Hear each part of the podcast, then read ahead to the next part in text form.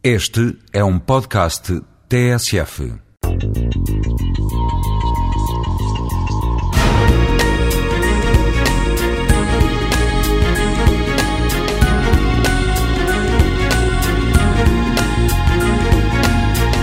Como aqui já disse, os hábitos e as vivências mudaram muito nas últimas décadas. E a verdade é que se os homens e as suas necessidades têm vindo a reforçar esta ideia, a arquitetura, a engenharia e outras áreas de especialidade têm acompanhado naturalmente esta tendência.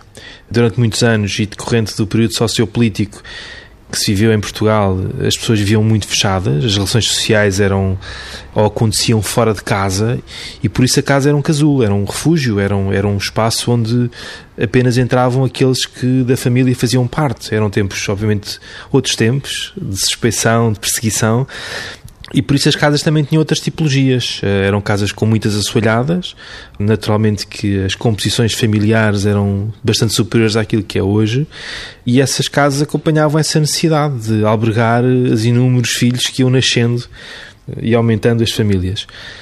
Eh, as coisas mudaram muito e as famílias hoje são menos numerosas, os estudos estão aí para o comprovar, eh, e a componente social acaba por assumir muito mais importância. Quantos casos não conhecemos de pessoas que optaram por não ter filhos, mas têm um cão? É? E obviamente que áreas como a arquitetura acompanham estas tendências. Eh, assistimos por isso a uma, a uma mutação orgânica dos espaços de habitação. Os quartos ganham mais área e funcionalidades.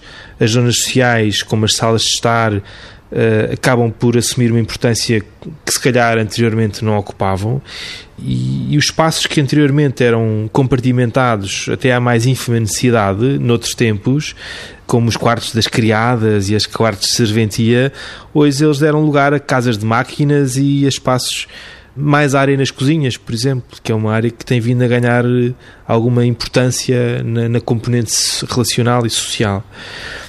Por essa razão, as relações sociais são as trazidas para dentro de casa. O gosto de receber é? nunca esteve tão em voga como atualmente. Por isso deixa aqui um desafio. Uh, quem nos está a ouvir, é, se já pensou em quem lá vai jantar a casa no próximo sábado.